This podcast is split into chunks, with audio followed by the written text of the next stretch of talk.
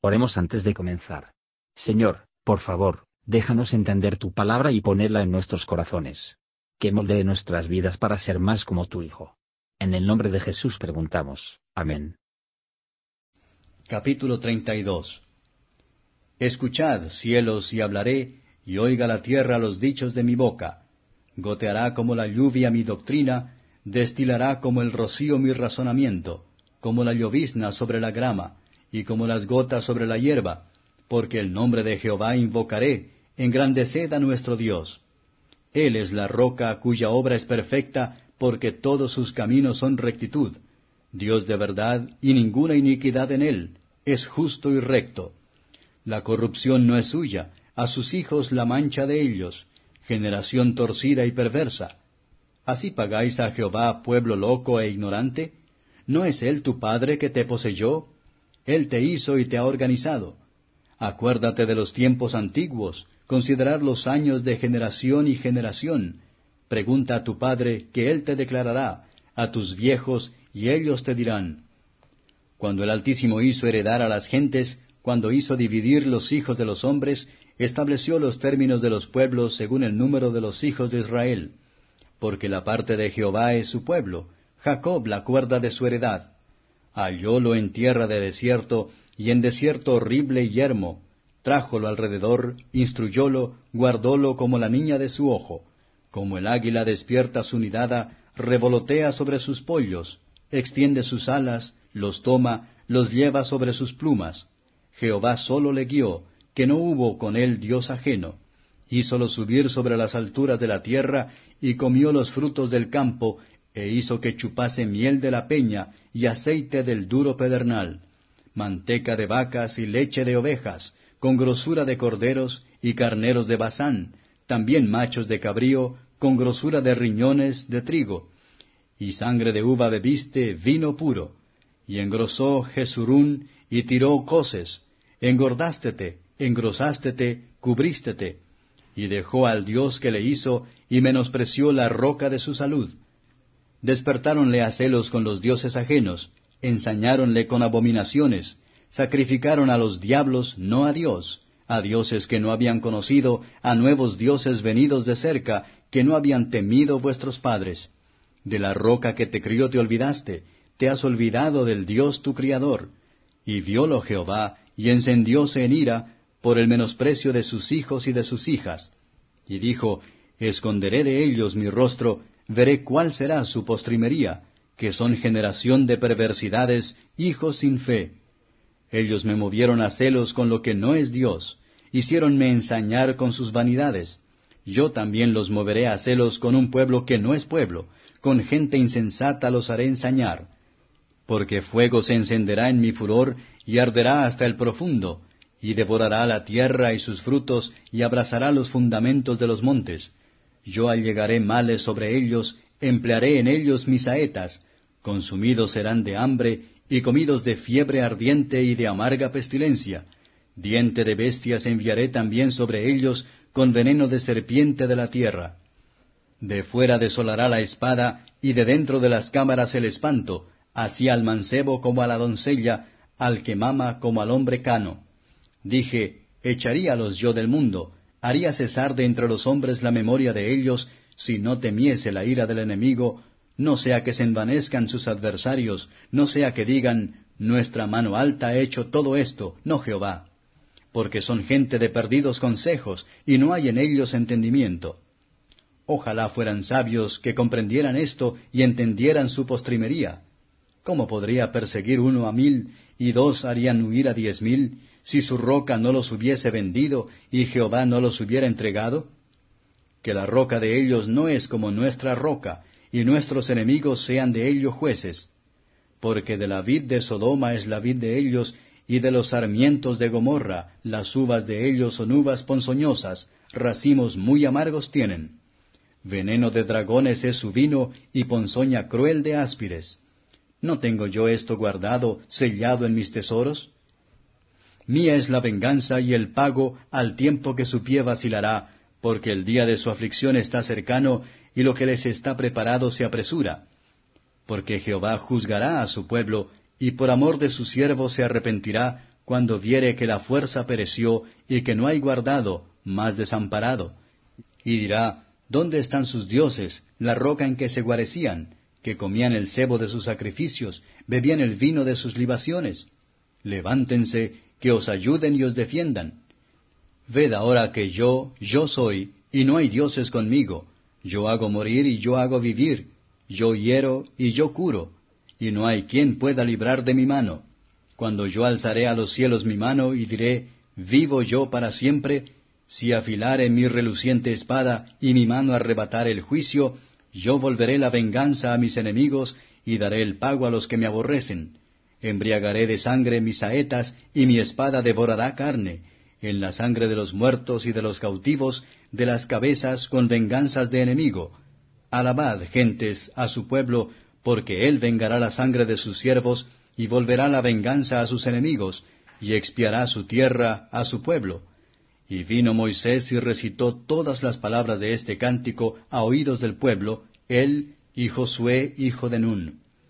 Y acabó Moisés de recitar todas estas palabras a todo Israel, y díjoles, Poned vuestro corazón a todas las palabras que yo os protesto hoy, para que las mandéis a vuestros hijos, y cuiden de poner por obra todas las palabras de esta ley. Porque no os es cosa vana, mas es vuestra vida, y por ellas haréis prolongar los días sobre la tierra, para poseer la cual pasáis el Jordán.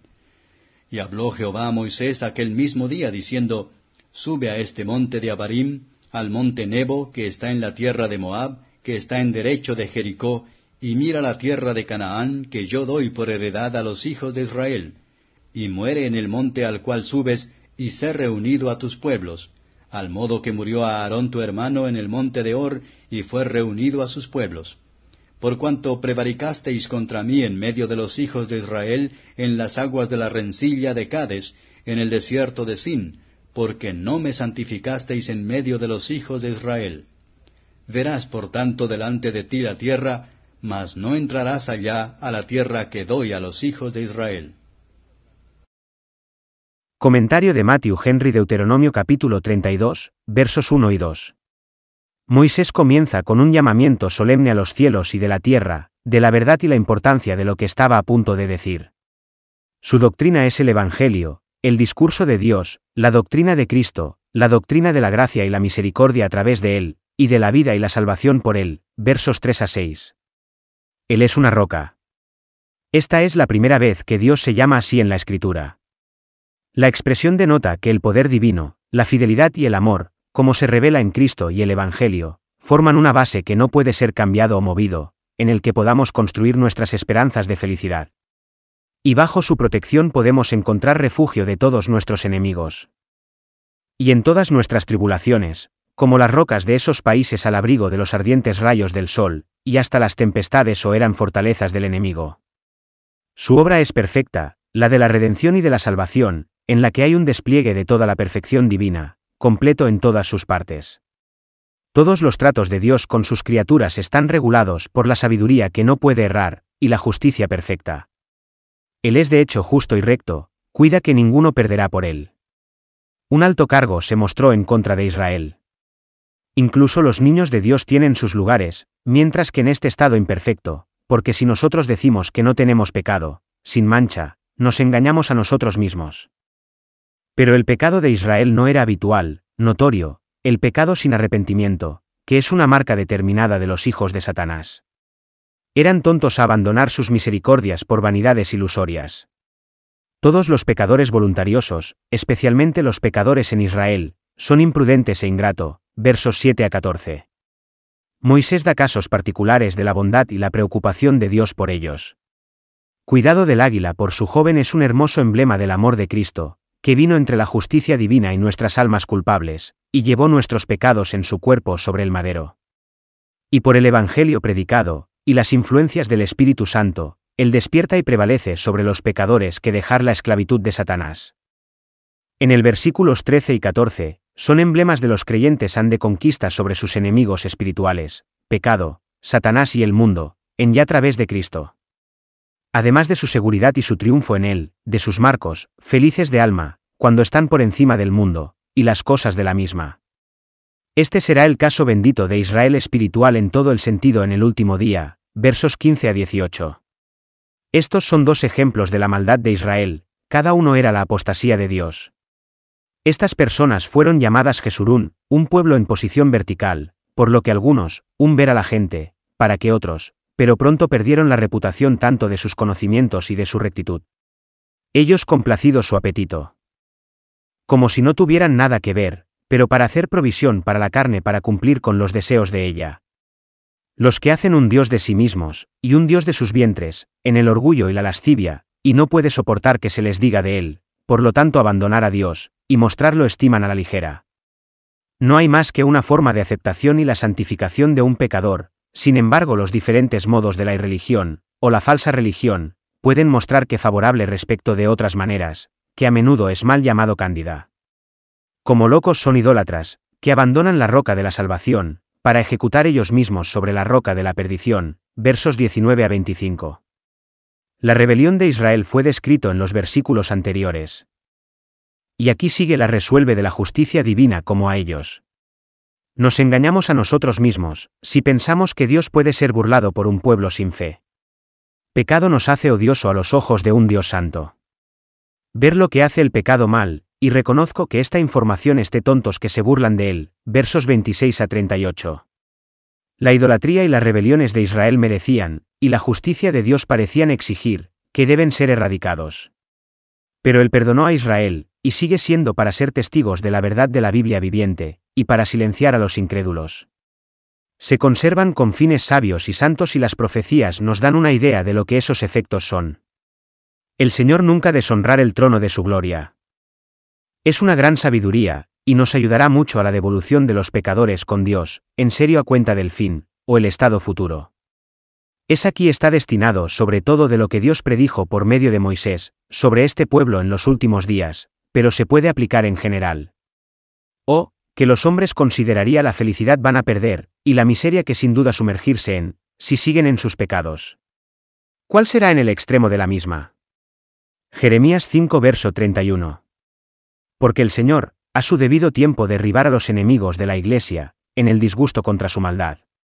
Cuando los pecadores consideran a sí mismos más segura, de repente caen en la destrucción. Y el tiempo de Dios para presentarse a la liberación de su pueblo. Es cuando las cosas están en el peor de ellos.